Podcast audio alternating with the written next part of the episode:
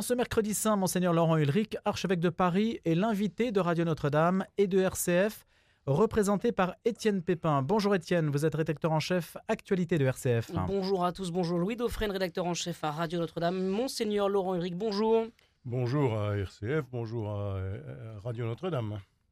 Alors ensemble, pendant une heure, nous allons passer en revue l'actualité récente, la conclusion de la Convention citoyenne sur la fin de vie, l'Assemblée plénière des évêques de France qui vient de s'achever et le climat social tendu autour de la réforme des retraites. Et puis nous reviendrons, monseigneur, aussi sur votre première année comme archevêque de Paris. On parlera de la cathédrale Notre-Dame. Et bien sûr, en cette semaine sainte, nous entendrons votre message pour la fête de Pâques. Alors on entre dans le vif. La fin de vie, monseigneur Ulrich, et la Convention citoyenne vient de rendre ses conclusions et s'est prononcée euh, massivement pour la légalisation d'une aide active à mourir. Comment l'Église compte-t-elle s'impliquer dans ce débat à partir de maintenant? D'abord, il faut rappeler qu'elle s'est euh, impliquée dans le débat depuis plusieurs mois, puisque euh, j'ai moi-même participé à la Convention citoyenne au mois de décembre avec mes confrères des autres euh, confession chrétienne et des autres cultes religieux. Donc euh, nous avons donné notre témoignage, nous avons euh, essayé de dire, c'est ce qui nous était d'ailleurs demandé par les conventionnels, par les, membres de la Convention citoyenne, c'était de dire ce que, ce que les religions apportaient sur ce sujet, ce que nous croyions. Il ne nous était pas demandé de discuter d'abord, il nous était d'abord demandé de dire donc nous l'avons, nous l'avons fait. Euh, par ailleurs, euh, vous, savez bien que euh, un certain nombre d'évêques sont intervenus depuis six mois sur ce sujet. Monseigneur de Moulin-Beaufort, notre président de la conférence des évêques, est intervenu plusieurs fois dans les médias écrits, dans les médias parlés et, et, et dans les médias visuels aussi. Et donc, je crois que nous n'avons pas failli à notre devoir de prendre position sur ce sujet et euh, de, dire que pour nous, en effet, la, la fin de vie, c'est encore la vie. Et, c'est la vie jusqu'au bout. C'est ce que nous croyons, c'est ce que nous espérons pouvoir transmettre, que euh, quand une fin de vie est douloureuse, quand une fin de vie est marquée par des épreuves, des souffrances et des douleurs qui paraissent euh, très difficiles, elle est euh, vécue et elle peut être vécue d'une part avec espérance quand on a la foi bien sûr, mais elle peut être vécue avec euh, fraternité et comme un moment de la vie jusqu'au bout. Et c'est cela que, que nous cherchons à dire et à redire de façon régulière. C'est extrêmement important. La défense des soins palliatifs apparemment ne suffit pas aujourd'hui pour argumenter dans ce débat parce que même les partisans de l'euthanasie aujourd'hui promeuvent les soins palliatifs. Alors, est-ce qu'aujourd'hui vous situez le débat sur un autre plan? Vous le décalez sur le plan de l'humanité, sur la définition de l'humanité? Ben, euh, Bien sûr. C'est-à-dire que euh, à la fois c'est comme croyant que nous le faisons et c'est parce que nous croyons que la, vie est un don qui nous a été fait, dont nous ne sommes pas propriétaires, mais dont nous sommes euh, les, heureux bénéficiaires. Et c'est cela que euh, nous essayons de, vivre profondément et de, et de faire percevoir. Euh, se dire que nous avons reçu ce don, que nous n'avons rien fait pour l'obtenir, que euh, nous sommes arrivés dans cette vie sans l'avoir vraiment demandé, et, nous attribuons ce don non seulement à, nos parents, mais nous attribuons ce don à, celui qui donne tout depuis toujours. Et, c'est ce que l'ensemble des religions perçoivent et essayent de dire. Et cela, pour nous, c'est extrêmement précieux à dire. Et c'est-à-dire, c'est une façon de concevoir la vie humaine qui est euh, euh, extrêmement positive et qui se dit que la vie humaine n'est pas faite pour se terminer euh, comme ça, simplement dans la douleur et la souffrance, mais toujours dans la fraternité, toujours dans, l'espérance de vivre quelque chose jusqu'au bout. À quel niveau est-ce que l'Église catholique doit s'engager sur le sujet? On peut appeler à, la prière pour que Dieu éclaire les consciences des élus, c'est ce que font les évêques depuis déjà des mois, euh, mais ça ne suffit pas, euh, monseigneur, on le voit bien. Est-ce que l'Église doit entrer dans l'arène du débat de société sur, sur, le, sur le fond, sur la raison ben, Je pense qu'elle qu l'a fait, que, que, son, que son message et que le message des autres églises et des autres religions ne soit pas vraiment relayé, ça c'est vrai. Euh, heureusement que vous êtes là pour nous permettre de, de le relayer. Euh, C'est-à-dire que notre message, il est pris comme, euh, comment dire, euh, ben une, une, une pensée qu'on peut respecter, mais, mais pas forcément comme quelque chose d'un peu impératif. Bon, alors on est effectivement dans une société laïque où ça n'est plus nous qui faisons les lois, ça c'est clair. Mais je crois que nous, nous sommes capables de continuer à, tenir ce langage. Nous avons publié au diocèse de Paris un petit livret que nous avons distribué, euh, enfin que nous avons euh, tiré à, un très très grand nombre d'exemplaires pour qu'il soit distribué dans les paroisses, euh, dans lequel l'un de nos théologiens, le père Mathieu Villemot, insiste sur, sur cette espérance forte. Et puis des témoins sont appelés. Et donc si nous avons fait ce, ce, ce livret, n'est pas euh, simplement pour le, le, besoin de dire ce que nous pensons, mais pour essayer de, de, répandre cette, euh, cette façon de concevoir l'existence. Je crois qu'il est bien, euh, ce, le livret a été bien perçu, il a été bien distribué dans le monde chrétien, dans, dans le monde catholique, et, et j'espère que et les témoignages et la réflexion qui sont apportés dans, dans, ce petit livret qui s'intitule Vivant du diocèse de Paris euh, j'espère que cela, ça peut porter, c'est-à-dire que ça aide des gens à, dire ce qu'ils ont au fond du cœur. Est-ce qu'il y a un enjeu de fraternité? On dit souvent que la fraternité, c'est le parent pauvre de la République. Est-ce que là-dessus, l'Église catholique a quelque chose à apporter à notre République oui, mais c'est ça, nous l'avons, nous l'avons, je crois, dit. Euh, euh, la fraternité, c'est plutôt d'aider à vivre que d'aider à mourir. Les évêques ont parlé d'aide active à vivre en opposition à l'aide active à, mourir. En, opposition tout à fait à la formule qui avait circulé d'aide active à mourir. Et on se demande si c'est vraiment de la fraternité. Pour nous, la fraternité, c'est d'aider à vivre jusqu'au bout. Quand une personne vous dit oui, mais c'est ma liberté absolue de pouvoir décider de la fin de mon existence, et quand les soins palliatifs n'empêchent pas la douleur pour certaines maladies, qu'est-ce qu'on fait des personnes qui veulent quand même mourir et qui voudront pouvoir exercer cette liberté? Qu'est-ce que vous leur dites? Ben, euh, C'est l'exemple des soins palliatifs, justement, euh, qui, on a, il y a très très peu de, situations où finalement des personnes persistent quand ils entrent dans les soins palliatifs. Il y a vraiment une, une proportion extrêmement minime, c'est quelques unités sur des milliers euh, de personnes qui disent ben non, je ne supporte plus de vivre, et c'est donc ma liberté de demander de ne plus vivre. La plupart du temps, quand les personnes entrent dans cette démarche euh, palliative, qu'ils l'acceptent, que eh bien, il, il, leur faut que quelques heures pour se rendre compte que ça vaut la peine d'être vivant jusqu'au bout et d'être aidé à vivre jusqu'au bout. Est-ce que sur ce sujet-là, l'Église catholique euh, seule euh, est suffisamment forte Est-ce que on pourrait imaginer que l'Église organise une sorte de front syndical pour la vie? Mais euh, nous ne cherchons Avec pas à faire religions ou d'autres instances. Nous ne cherchons pas à faire un front parce que nous, nous savons bien que euh, ça, n'est pas notre façon de faire, que nous ne nous engageons pas sur des questions vitales à la façon des politiques, à la façon donc nous ne sommes pas tout à fait dans la même dynamique. Mais ce qui se trouve, c'est que les, les, six qui ont euh, témoigner, euh, euh, catholiques, protestants, orthodoxes, juifs, musulmans et bouddhistes, qui ont témoigné ensemble devant la Convention citoyenne, nous avons été, sans nous concerter, nous étions simplement d'accord sur ce point ensemble et nous avons chacun à notre façon donné notre témoignage. Il était cohérent, il a été bien accepté et bien écouté. je repère qu'en sortant de cette séance un peu longue à la Convention euh, citoyenne du mois de décembre, euh, j'ai été entouré d'un certain nombre de gens qui sont venus me dire je ne suis pas catholique ou je ne suis pas pratiquant, mais j'ai aimé votre façon de présenter le sujet et de, de faire comprendre euh, cette, cette, position.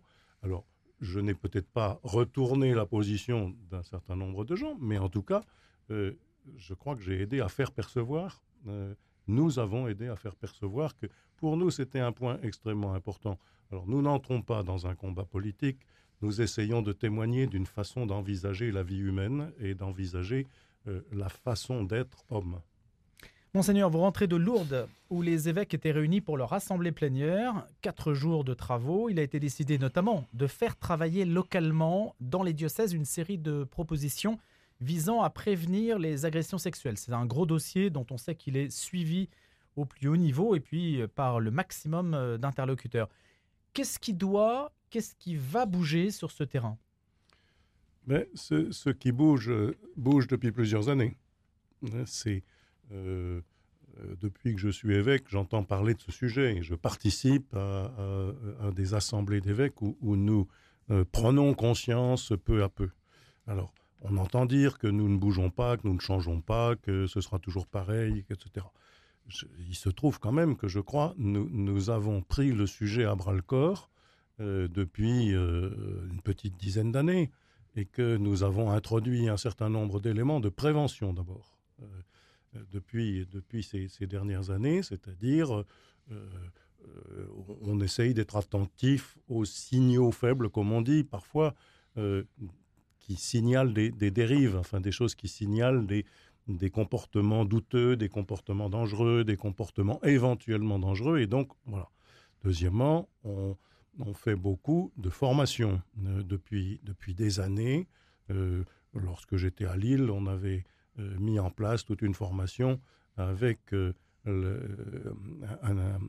unité de soins de, de l'hospitalisation publique euh, comme il y en a dans tous les CHU, euh, dans tous les centres hospitaliers universitaires et régionaux, euh, les, les CRIAFs, les URSAV, qui sont faites pour aider et former. Et nous avons organisé un certain nombre de... Ça s'est fait aussi à Paris, ça se fait, je crois, dans un certain nombre de villes de France, des formations à, l'usage du clergé et des éducateurs de, de tout niveau dans, dans, notre Église. Voilà. troisième chose, euh, nous avons donc euh, euh, créé cette commission indépendante qui a donné son rapport il y a 18 mois, etc. Et nous avons lancé neuf groupes de travail qui rendaient leurs conclusions pendant cette session que nous venons d'avoir. Alors justement, les grands axes forts qui ont été soulevés par les propositions des neuf groupes de travail, il y a la transparence, la question de l'altérité, la question de la professionnalisation aussi de l'accompagnement des évêques. Euh, comment faire en sorte que vous soyez moins seul face à des, sujets, des, affaires aussi difficiles à traiter? Ben, je, crois d'abord, euh, je, prends le cas du diocèse de Paris. Euh, ça fait des années, déjà du temps où Monseigneur de Moulin-Beaufort était évêque auxiliaire chargé de ce dossier, qu'a été montée une cellule d'accueil des personnes victimes et une cellule qui est aussi une, une aide apportée euh, aux, évêques pour les décisions qu'ils doivent prendre, pour l'accueil, etc. Donc, je pense que euh, dans, nos diocèses, alors ça n'est peut-être pas dans tous les diocèses, mais les diocèses sont capables de se mettre ensemble pour créer ce, type de cellule qui permet d'avoir des collaborateurs avec lesquels nous échangeons sur ces, sur ces points et, et nous essayons de, de, mettre sur pied, euh, partout où c'est possible, des concertations entre nous, et pas simplement donc entre prêtres et évêques, mais avec des laïcs, avec des psychologues, des psychiatres, euh, des, accompagnateurs, des, coachs, etc., pour ne, pas nous sentir seuls, comme, vous dites. C'est-à-dire, nous ne sommes pas seuls, nous faisons appel. Euh, quand j'ai fait appel à Lille à une médecin psychiatre responsable de ce service dont je parlais à l'instant, j'ai eu le sentiment d'être beaucoup plus aidé. Est-ce qu'il faudrait que vous soyez accompagné pour éviter que vous preniez des décisions seuls Est-ce qu'on sent euh, euh, parfois justement euh, des, évêques qui prennent des décisions tout seuls? Est-ce qu'il faudrait partager la responsabilité du traitement de ces affaires d'abus dans l'Église? Personnellement, c'est ce que j'essaye de faire. C'est-à-dire que ça fait des années que sur ces sujets, je ne suis pas seul. Comment ça se traduit précisément quand vous dites ben, je ne suis pas seul? ben, Ça veut dire que, comme je vous l'ai dit, il y a autour de, euh, enfin, de dire dans l'Église diocésaine, euh, un certain nombre de personnes qui sont capables d'accueillir euh, les personnes victimes. Personnellement, j'en ai reçu beaucoup, plusieurs dizaines. D'autre part, des personnes qui sont capables de former les éducateurs, les prêtres, à, des comportements, dirais des comportements respectueux des, autres, des comportements qui ne prêtent pas à comment dire, à, interprétation euh, dangereuse. Enfin, voilà.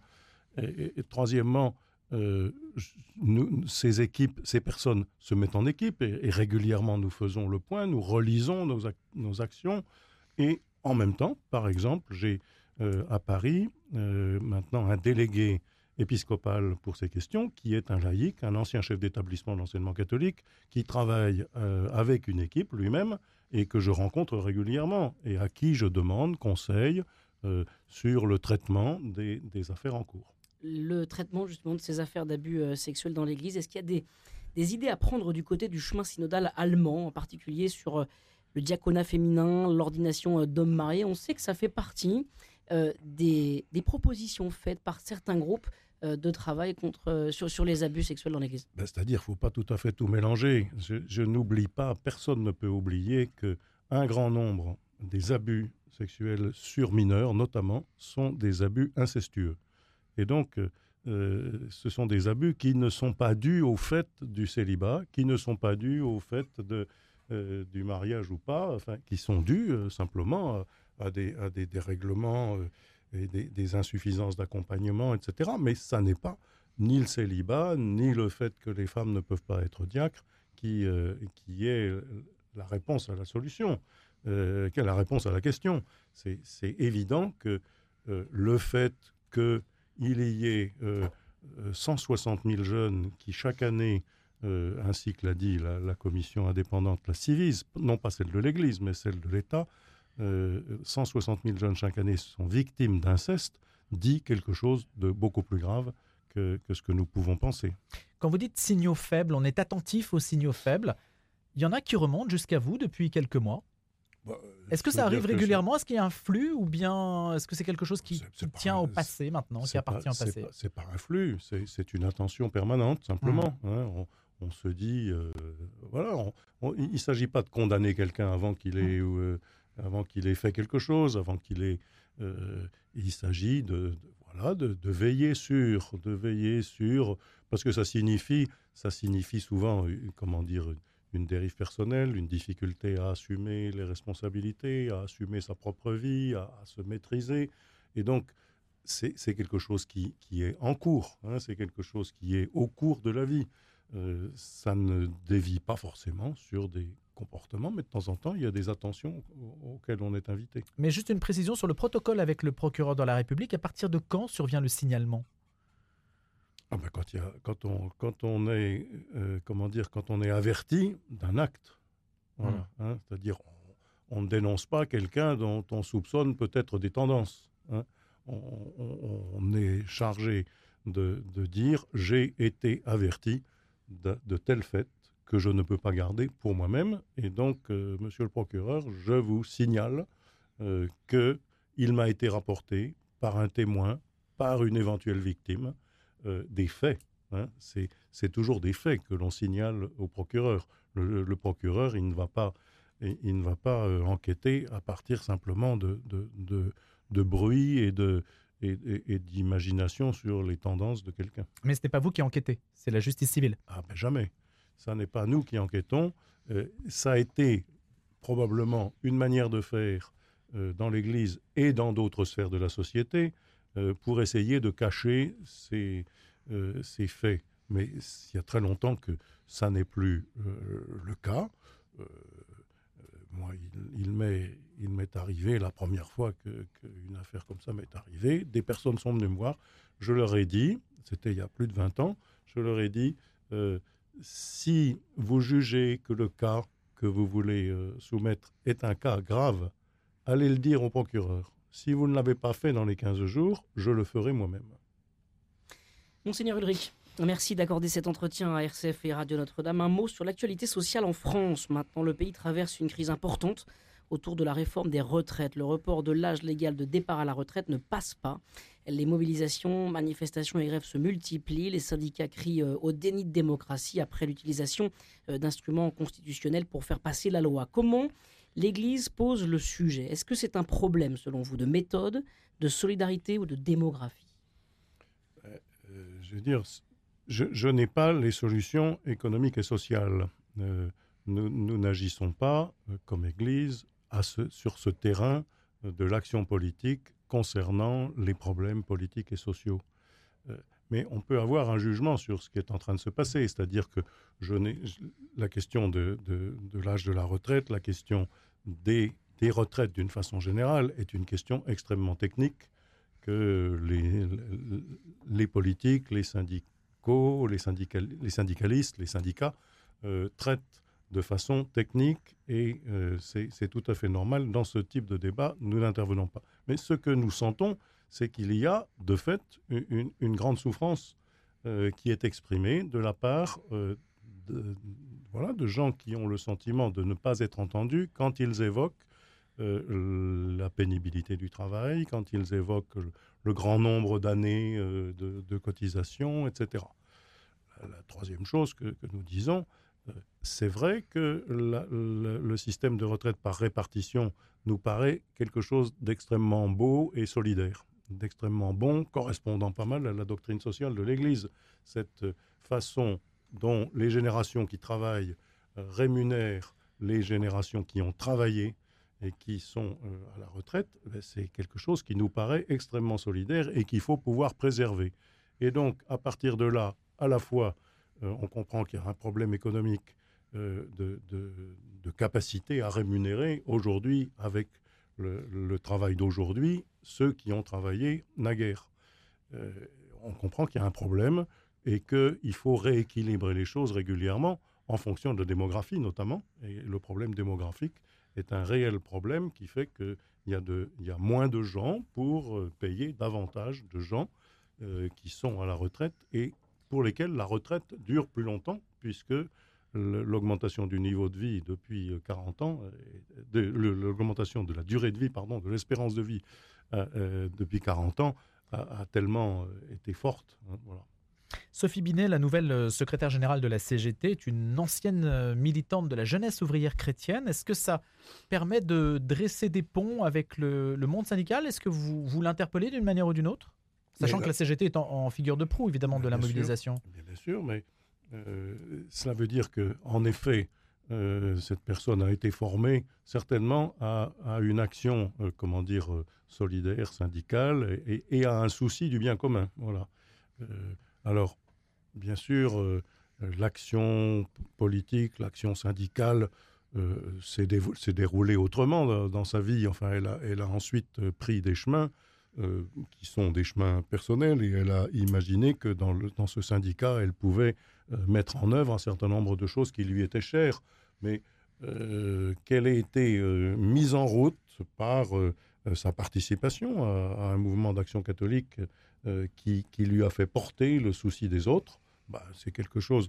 Euh, ça, ne, ça ne, comment dire, ça ne canonise pas euh, son, action présente, mais, mais ça, je vais dire, on voit bien d'où elle a pris son souci des autres. Voilà, pour terminer sur le sujet, on, sent que l'Église est un peu en retrait quand même sur le sujet, alors qu'il y a une grande tradition du christianisme social, vous l'avez dit, et vous l'avez bien connu à Lille. Les grandes voix chrétiennes doivent-elles prendre part d'une manière ou d'une autre à ce débat? Et je pense aux, grands patrons du Nord, par exemple. Mais bien, sûr, mais les conditions ont changé par rapport à, il y a 80 ans. Euh, je pense que c'est pas tout à fait la même chose. Le débat est extrêmement technique. Euh, et, il n'est pas de, notre, de notre compétence d'y entrer au-delà de, ces principes de solidarité et, de, et de, du désir, enfin de, de laisser les responsabilités à ceux qui les exercent, c'est-à-dire à la fois un gouvernement, des, des, des patrons chrétiens, des, des patrons enfin, de toutes sortes, et des syndicalistes. Voilà, il y, a des partenaires sociaux, ils existent, ils ont été mis en place euh, à la suite, de, je crois, de, comment dire, notamment de cette doctrine sociale de l'Église euh, il y a 80 ans, hein, c'est-à-dire à la fois euh, le patronat, l'État et, le, monde salarié se sont organisés les uns et les autres pour pouvoir affronter ces questions. Pour nous, ben, nous disons ces principes de solidarité, de fraternité, d'attention à la justice sociale, et, et nous apprécions sur la question des retraites le fait de la retraite par répartition qui permet euh, certainement à chacun euh, quelque chose de plus juste. Monseigneur Ulrich, on se retrouve dans quelques instants pour la suite de notre entretien.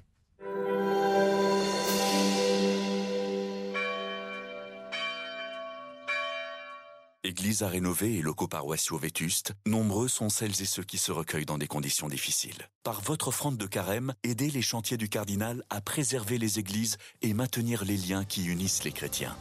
Pour que tous se rassemblent dans la joie de Pâques, envoyez votre don à Chantier du Cardinal, 10 rue du Cloître Notre-Dame, 75004 Paris. Ou faites un don sur chantierducardinal.fr. Chantierducardinal.fr. Aujourd'hui, mercredi saint, sur RCF et Radio Notre-Dame, entretien exceptionnel avec euh, Monseigneur Laurent Ulrich, l'archevêque de Paris. Louis Dauphren, nous poursuivons euh, avec euh, le premier anniversaire de l'épiscopat de Monseigneur Ulrich à Paris. Monseigneur, vous avez reçu votre mission des mains du Saint-Père, le pape François. Alors, avant de parler du diocèse en tant que tel, du diocèse de Paris, un mot peut-être sur le pape. Vous avez des nouvelles? Comment va-t-il? Apparemment mieux. Est-ce que vous vous ben, tenez au courant? Est-ce que vous êtes tenu au courant? Si j'ose dire, permettez, euh, j'ai les nouvelles que vous nous transmettez. j'ai les nouvelles que, les médias nous transmettent. Je, n'en ai pas d'autres. Euh, c'est pas parce que je suis archevêque de Paris que j'en sais plus que d'autres. Je ne suis pas médecin et voilà. Je suis heureux de savoir que le pape est sorti de l'hôpital. Je suis heureux de savoir qu'il a pu célébrer la messe des rameaux hier, euh, au début de la semaine, pardon. Et euh, et, donc, j'imagine qu'il va célébrer les offices de la Semaine Sainte, euh, la messe chrismale pour le diocèse de Rome et euh, les autres offices du jeudi saint, du vendredi saint. Donc, je pense que tout ça est, bien et beau pour lui, et bon, et, bon pour l'Église. Et je crois que c'est l'occasion de dire que nous prions pour lui.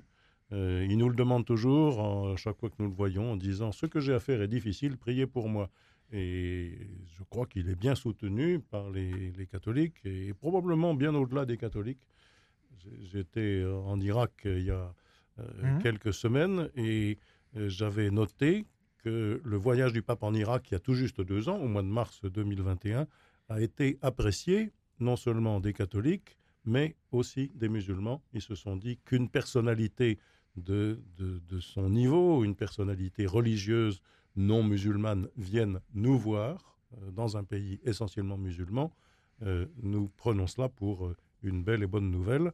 Et donc, je pense qu'il y a des, des gens de toute religion qui prient aussi pour le pape. Est-ce que le pape François se tient informé de l'actualité du diocèse de Paris? Quel lien vous avez avec, avec le Vatican, avec la secrétaire d'État pour informer le Vatican de ce qui se passe ici dans votre diocèse, le diocèse de Paris? Ben, je suis personnellement allé voir le pape euh, à la fin de l'été.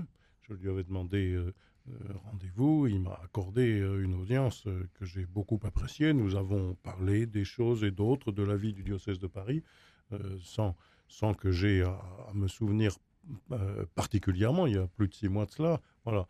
Je pense qu'il est, il est bien au courant des, choses, mais forcément, il ne peut pas le savoir tout dans le détail, c'est clair. Hein. Mais il, connaît et il sait. Euh, je sais qu'au fur et à mesure, quand les gens se présentent à lui, il dit Ah oui, très bien, vous, c'est ceci, etc. en quelle langue ça se passe, l'entretien?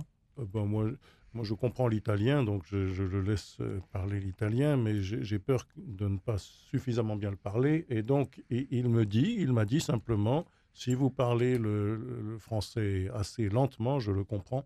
Donc, nous sommes symétriques. Nous pouvons parler chacun notre langue et être compris l'un de l'autre. Quelle était votre priorité, monseigneur, quand vous êtes arrivé? C'était le 26 avril 2022, quasiment il y a un an. Oui, c'était le 26 avril, le jour de la nomination. Je suis arrivé là le 23 mai. Voilà, un petit peu plus tard. Donc ça fait un petit peu moins d'un an. Est-ce que vous estimez avoir euh, tenu la, feuille de route que vous vous étiez fixée pour cette première année? Ben, C'est-à-dire, la, la, feuille de route, elle s'imposait à moi. Il y avait Notre-Dame. C'était la première euh, réalité. On en parlera certainement la deuxième, c'était apprendre à connaître un, diocèse euh, euh, qui a été tourmenté, euh, qui a vécu, comme tous les autres diocèses, des, difficultés de vie liées, liées aux événements généraux du monde et de l'Église. Et, et, le Covid et le départ de mon prédécesseur, toutes ces choses ont été des événements douloureux pour ce diocèse. Et donc, apprendre à le connaître, euh, lui dire dès le début que, que, j'aimais être là et que j'aime être là, et c'est vrai, et que je, je rends grâce euh, non pas de la lourdeur de la tâche, mais, mais de, la tâche qui m'est assignée, parce que je, je crois que c'est une belle tâche qui, qui m'a été confiée. Donc apprendre à connaître, apprendre à connaître le diocèse, apprendre à connaître les personnes, et Bon, je n'ai pas évidemment encore euh, une vue de, de tous. Hein. J'ai reçu des prêtres euh, par petits groupes d'une dizaine, en général à des petits déjeuners chez moi, à l'archevêché, ou bien en allant les visiter dans leur doyenné. Voilà. Alors, je ne sais pas combien j'en ai vu, mais je sais que quand j'ai euh, quand j'ai signalé cette idée de recevoir à des petits déjeuners, dans les cinq jours, m'a-t-on dit, il y en avait 250 qui s'étaient inscrits. donc il y avait une vraie attente et je pense que euh, cette attente est, globalement euh, comblée. Euh, pas, comblée pour tous, parce qu'il y en a encore à venir. Sans avoir une logique de sondage, qu'est-ce qui remonte le plus Maintenant que vous avez vu quand même euh, beaucoup de prêtres du diocèse de Paris. Et beaucoup de communautés. Et des communautés, qu'est-ce qui remonte? Quelle est l'information, la, demande? On m'a dit que depuis que je, disons depuis le mois de septembre, parce que le mois de juin s'est passé très très vite, il y a eu tellement de choses, à, je ne me suis pas tout à fait rendu compte de ce qui se passait, mais depuis le mois de septembre, je suis sorti de l'archevêché à la rencontre des communautés 120 fois et, et davantage. Donc euh, donc euh, ça veut dire que j'ai essayé d'être présent dans les paroisses, auprès des associations, des groupements de, toutes sortes, d'aller prier euh, dans, les paroisses, et je le fais chaque dimanche où je suis à Paris, avec très grand plaisir. Hein, voilà. Donc ce qui ressort pour moi, j'ai découvert une église qui était extrêmement sensible à, comment dire, à la fraternité. Euh, il y a énormément d'associations. Certaines sont nées ici et elles se sont répandues sur le territoire national. Euh, je pense à l'Association pour l'amitié, euh, je pense à Marthe et Marie pour accueillir des femmes seules et des femmes avec enfants. Je pense à, Simon de Sirène pour les, les traumatisés. il y a un certain nombre de ces associations. Puis il y a ici à, Paris, cette association importante aux captifs La Libération, euh, auprès des SDF, auprès... Voilà. Et puis, il y a Hiver Solidaire, euh, qui, euh, chaque année, dans les paroisses, de plus en plus de paroisses sont, inscrites à ce, à ce mouvement d'hiver solidaire. Et donc, c'est vraiment quelque chose de, magnifique que de, voir cette ouverture sociale, cette ouverture solidaire des paroisses de Paris j'ai fait une deuxième remarque que, j'aime bien euh, dire, c'est je trouve que la, vie de prière des communautés chrétiennes, des paroisses, est extrêmement belle.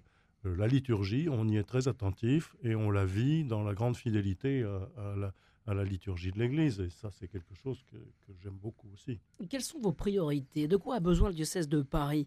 Euh, On sait que l'Église est un peu le, miroir de la société. Il y a de fortes divisions. Est-ce que le diocèse de Paris a besoin de retrouver de, l'unité pour, pour avancer dans sa mission d'évangélisation du monde? Ben, Vous avez raison de, dire qu'il euh, y a beaucoup de divisions dans notre société euh, française euh, et dans le monde. et que par conséquent, la recherche d'unité, la recherche de communion est une recherche fondamentale. Et pour nous, chrétiens, c'est une recherche, comment dire, théologale, c'est-à-dire ça nous vient de Dieu. C'est Dieu qui met dans notre cœur le désir de l'unité et de la communion. Et euh, il est venu, comme dit l'évangile de Saint Jean, le Seigneur euh, a donné sa vie pour, euh, pour faire vivre son peuple dispersé dans l'unité. Hein. C'est les paroles de Saint Jean pour rassembler les enfants de Dieu dispersés. Hein.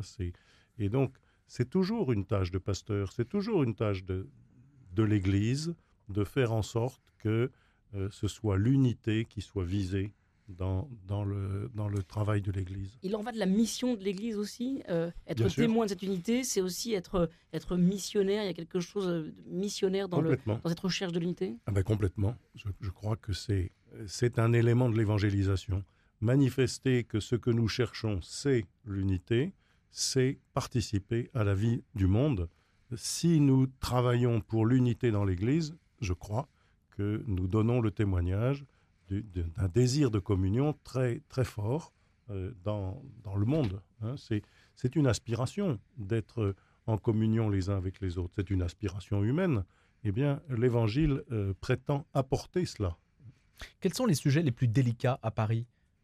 Est-ce qu'il y en a qui sont typiquement parisiens que vous n'avez pas connus, par exemple à Lille? Euh, je ne sais pas s'il y a des... Il y, a, un sujet que je rencontre euh, constamment dans Paris, et ça, ça peut surprendre, c'est euh, la dépopulation de Paris.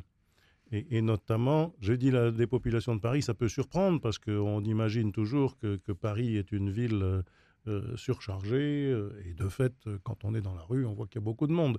Mais il y a des quartiers de Paris où il n'y a plus beaucoup d'habitants, où il y a surtout des bureaux, des, magasins, etc.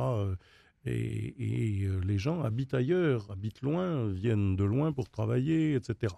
Alors, c'est pas partout. Il y a encore des quartiers extrêmement mélangés, des quartiers où certainement le prix de l'immobilier est un prix abordable, de sorte que peuvent y vivre des gens plus modestes et, des gens de, classe moyenne, euh, mais ça n'est pas le cas partout. Notamment, euh, on, s'aperçoit que des jeunes, des étudiants peuvent vivre à Paris dans des conditions d'aide que l'on connaît, euh, heureusement, et, mais dès que, et, quand ils sont jeunes professionnels, encore pendant quelques années, célibataires, ils peuvent vivre à Paris. Mais dès qu'ils fondent une famille, qu'ils ont des enfants, eh bien, les prix sont tels qu'ils ne peuvent pas y rester. Et il y a un certain nombre de paroisses de Paris qui euh, se rendent compte qu'il leur manque une tranche d'âge. Euh, souvent ailleurs, la tranche d'âge qui manque, c'est la, tranche d'âge étudiante. Dans les autres euh, diocèses que j'ai connus, on se dit, après, après 16-17 ans, les 18 ans, les étudiants sont partis ailleurs, dans les grandes villes. Voilà. Alors ils sont ici, ils sont ici à Paris. C'est plutôt la, la catégorie des, trentenaires euh, qui euh, manquent parce qu'ils s'installent euh, en famille et voilà, ils peuvent plus vivre ici, ça coûte trop cher. Allez, Monseigneur Ulrich, on va faire un détour par Notre-Dame de Paris. Le chantier de restauration avance bien. On va bientôt voir réapparaître la flèche dans le ciel de Paris. Ce n'est pas anodin hein, de, de, voir s'élever la flèche d'une cathédrale dans le ciel de la capitale d'un pays qui revendique sa laïcité. Alors, comment la restauration s'organise? Comment, dans la restauration, s'organise la dimension évangélique de la cathédrale? Ah, c'est un point fondamental pour moi, ça. Euh, quand je suis arrivé, j'entendais dire euh, il paraît que Notre-Dame va devenir un musée. Euh, il paraît que Notre-Dame va être désacralisée. On, disait ça. et, je le lis encore dans des tracts qui circulent, qui disent qu'ils sont horrifiés de l'avenir de Notre-Dame, que ça va se passer très très mal, que c'est affreux, et qu'on est en train d'abandonner Notre-Dame, d'une part euh, aux, mécréants euh, euh, qui, veulent simplement la transformer en musée, et d'autre part à, des artistes douteux. Voilà. Mais tout ça est archi faux. depuis le début, quand je suis arrivé, j'ai pris le soin de dire il est clair que Notre-Dame est d'abord une église dans laquelle nous attendons de pouvoir célébrer de nouveau le culte catholique, c'est-à-dire l'espérance offerte par le don du Christ sur la croix. Est-ce que vous y célébrez la messe régulièrement, de manière Célébrer la messe, non. Mais euh, demain, jeudi saint, j'irai célébrer avec un petit groupe l'office de l'Aude. Euh, alors, évidemment, je ne pourrai pas emmener euh, une grande cohorte de gens. et donc, mais c'est comme je l'ai fait en arrivant le 23 mai 2022 j'ai dit que je voulais commencer la prière, et c'était la prière de Vêpres, à Notre-Dame. Et donc, sur le parvis de Notre-Dame, avec une foule, puis avec je ne sais plus combien, quatre ou cinq personnes, à l'intérieur de Notre-Dame pour une prière silencieuse de quelques minutes, je suis entré. Voilà. Là, euh, avant de célébrer les grands offices de la Semaine Sainte, jeudi saint, vendredi saint, samedi saint, dimanche de Pâques, du Triduum pascal, je vais aller célébrer les laudes avec un petit groupe d'une dizaine de personnes jeudi matin. Voilà. Donc ça, c'est, je tiens à le faire. Euh, je l'ai fait au moment de Noël. Je l'ai fait plusieurs fois avec ceux qui allaient être ordonnés. Donc les futurs prêtres, les futurs diacres euh, ont été euh, invités avec moi à venir dans Notre-Dame pour prier la veille de leur ordination, par exemple. Alors ça, c'est un message à destination euh, des catholiques et aussi euh, à l'endroit des pouvoirs publics euh, pour rappeler que Notre-Dame, c'est un lieu chrétien, catholique, dans lequel justement il y a une vie de foi qui transcende un petit peu le lieu.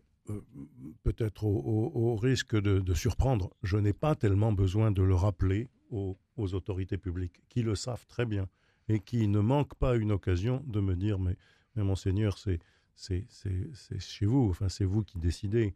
Nous, nous sommes les propriétaires, nous représentons le propriétaire.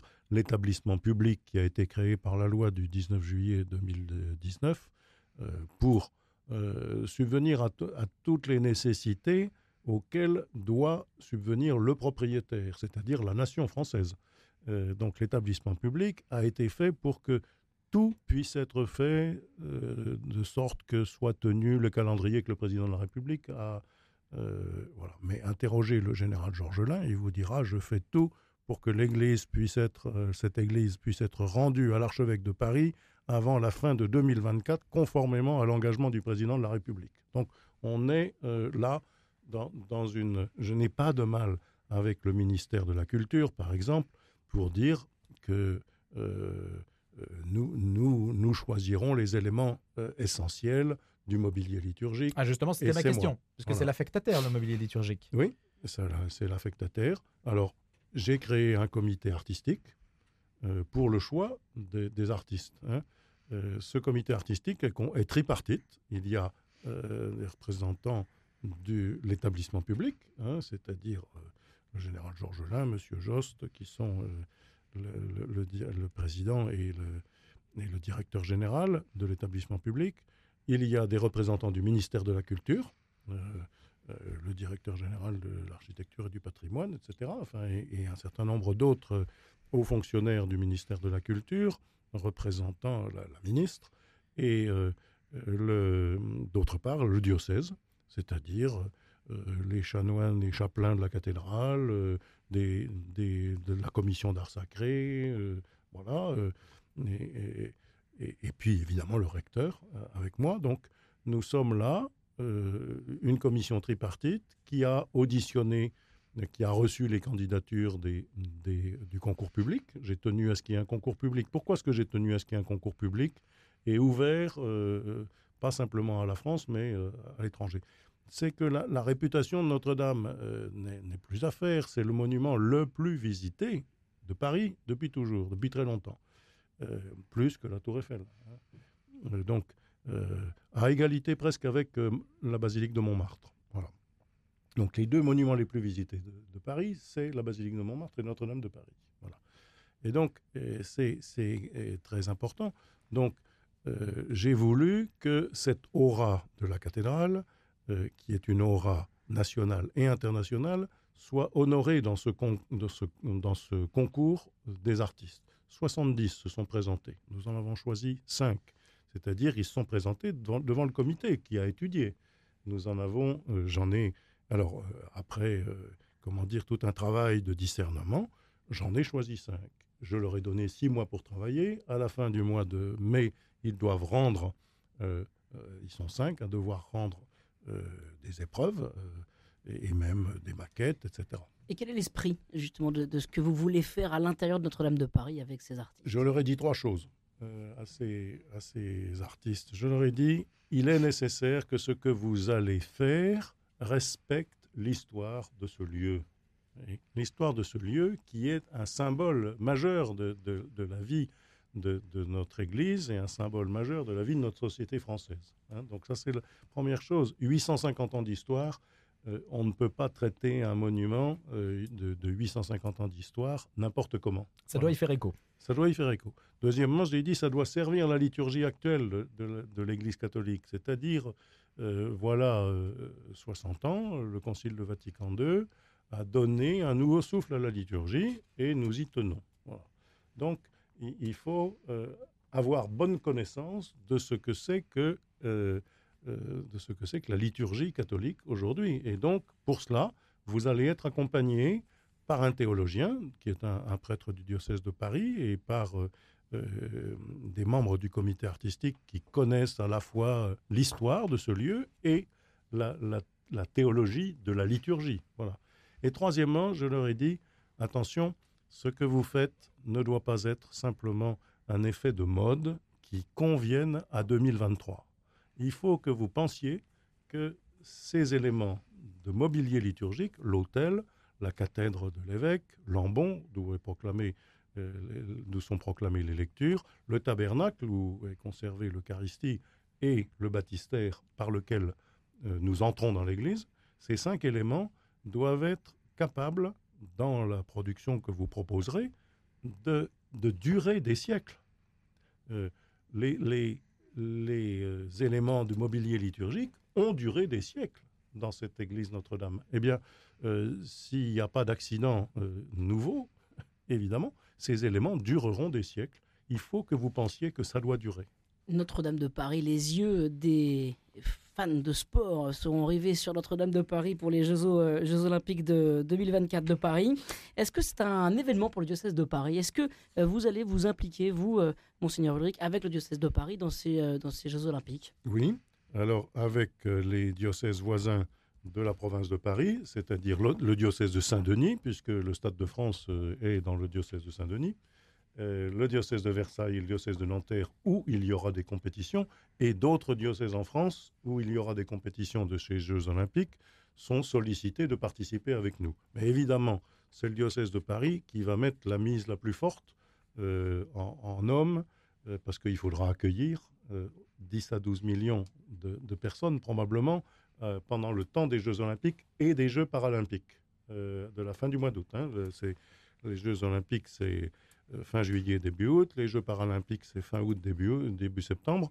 Et donc, euh, il y a là deux moments très forts dans lesquels les Parisiens euh, et les autres Français qui viendront à Paris pour ce moment seront capables d'accueillir les gens qui viendront du monde entier et de leur proposer, de leur proposer des, comment dire, des, activités pastorales qui, qui montrent ce que l'Église, comment l'Église considère le sport comme une activité humaine de, de très belle qualité où les hommes apprennent euh, à, concourir entre eux, à se dépasser, à, voilà, à utiliser leur corps comme, euh, comme euh, un, élément de la bonne nouvelle. Enfin, c'est un don de Dieu.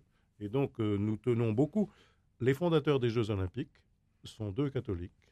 On, connaît, bien sûr, le, principal, Pierre de Coubertin. le principal fondateur, Pierre de Coubertin. On connaît beaucoup moins le dominicain Henri Didon, euh, mais c'est la rencontre de ces deux hommes qui a fait la renaissance des Jeux Olympiques. À l'époque, on célébrait la messe pour l'ouverture des Jeux Olympiques. Hein. Monseigneur, on arrive au terme de cet entretien. Il y a euh, un programme que propose RCF et Radio Notre-Dame pour ce Triduum Pascal en direct de Jérusalem. Jérusalem, c'est une ville euh, inspirante, je présume, pour vous. C'est peut-être aussi l'occasion d'avoir un message qui est le vôtre pour cette semaine sainte. Comment vous, vous le délivrez. Qu'est-ce que vous dites? Alors, à partir de Jérusalem ou à partir de l'archevêché de Paris? Les deux, j'imagine, euh, peuvent euh, entrer en résonance. Ben, c'est une formidable espérance, Pâques. Euh, les, situations que, que nous vivons dans le monde sont des situations troublées. Les situations que nous vivons dans le monde sont des situations de division, de guerre. Les situations que nous vivons dans le monde sont aussi des situations euh, d'accidents de toutes sortes, les épidémies, les tremblements de terre, euh, un certain nombre de situations comme celle-là que nos frères et sœurs à travers le, monde vivent. Et nous, euh, notre espérance, elle est que en chaque moment de l'existence, nous ne sommes pas ignorés, oubliés de Dieu, qu'il nous tient la main, qu'il nous, qu'il nous permet de vivre réellement et de ne pas être enfermé dans ces situations dures que nous avons tous à vivre. Et cela, euh, nous ne nions pas la dureté des temps, euh, mais nous disons, par la fraternité, par l'espérance qui nous vient de Dieu, nous sommes capables de, de mener la barque de l'humanité avec euh, confiance. Nous ne voulons pas que les difficultés que nous vivons soient, soient la fin, y compris ce qui concerne la fin de vie, euh, par lequel nous commencions cette émission, la fraternité euh, que nous sommes capables de faire vivre euh, autour de nous, eh bien, cette fraternité-là, elle est un signe d'espérance. Et je pense que Pâques est, pour nous un vrai, voilà, un, vrai acte d'espérance. Vous êtes optimiste ou est-ce que c'est la foi qui, parle là, dans ce que vous venez de nous dire? Je n'en sais rien. C'est la foi, bien sûr mais la foi, c'est une réalité, euh, c'est une manière de voir l'existence sous le regard de Dieu, avec une confiance absolue qui, euh, par certains moments, euh, peut s'accommoder de, pessimisme, c'est-à-dire on peut se dire ça ne va pas bien, mais justement, la foi nous donne le courage de vivre, et, la foi nous, nous laisse dans une vraie confiance que la vie n'est pas perdue. Merci monseigneur d'avoir répondu aux questions de Radio Notre-Dame et de RCF avec Étienne Pépin qui représentait donc RCF et d'avoir été avec nous pour cet entretien exceptionnel. Merci, beaucoup Louis Dauphren, merci monseigneur et à très bientôt. Merci à vous deux, merci aux auditeurs et bonne Pâques. Nel nome del Padre, del Figlio e dello Spirito Santo. Amen. La pace sia con voi. E con il tuo spirito. Pour ne rien perdre de la saveur et de la profondeur des interventions du pape, chaque mercredi à 14h30 et 19h30, retrouvez l'essentiel de l'audience du pape sur la place Saint-Pierre. Vous rêviez d'un guide véritablement sur mesure? Petit Futé lance mypetitfuté.fr. En quelques clics, vous donnez vos critères, le lieu de votre séjour, les escapades à 20, 50 ou 100 km, ce qui vous intéresse, resto, visite, sport, loisirs, c'est vous qui décidez. 1,99€ seulement, mypetitfuté.fr, des bons plans et des expériences à partager. Mamie, est-ce que tu t'inquiètes pour l'avenir? Tu sais, mon chéri, j'ai eu une vie jalonnée de joies et de peines, mais je n'ai jamais désespéré. J'ai toujours eu cette lumière d'espérance en moi. Et comment on la trouve, cette petite lumière, mamie? C'est l'Église qui me l'a transmise. Elle m'a donné envie de croire à la victoire de la vie. Mais ne t'inquiète pas, cette petite lumière ne s'éteint jamais. Tu l'as toi aussi. Génial Merci, mamie Comme une évidence, je veux transmettre l'espérance. Je lègue à l'Église. Rendez-vous sur jecroisjelègue.catholique.fr. Ah, le merci mamie, ça c'est de la pub. 8h29, euh, excellent début de matinée après avoir donc euh, écouté l'entretien à retrouver bien sûr sur le site internet de Radio Notre-Dame avec Monseigneur Laurent Ulrich, archevêque de Paris. Entretien en ce mercredi 5 avril. Météo encore fraîche en Ile-de-France, 4 degrés ce matin, 14 euh, cet après-midi, mais le soleil va s'imposer toute la journée. Un après-midi plutôt de saison et en soirée, ça plafonnera autour de 10 degrés. C'est la Sainte-Irène aujourd'hui qui fut brûlée vive en 304 en Grèce pour n'avoir pas voulu renier sa foi. On va à Rome avec le journal de la rédaction française de Radio Vatican.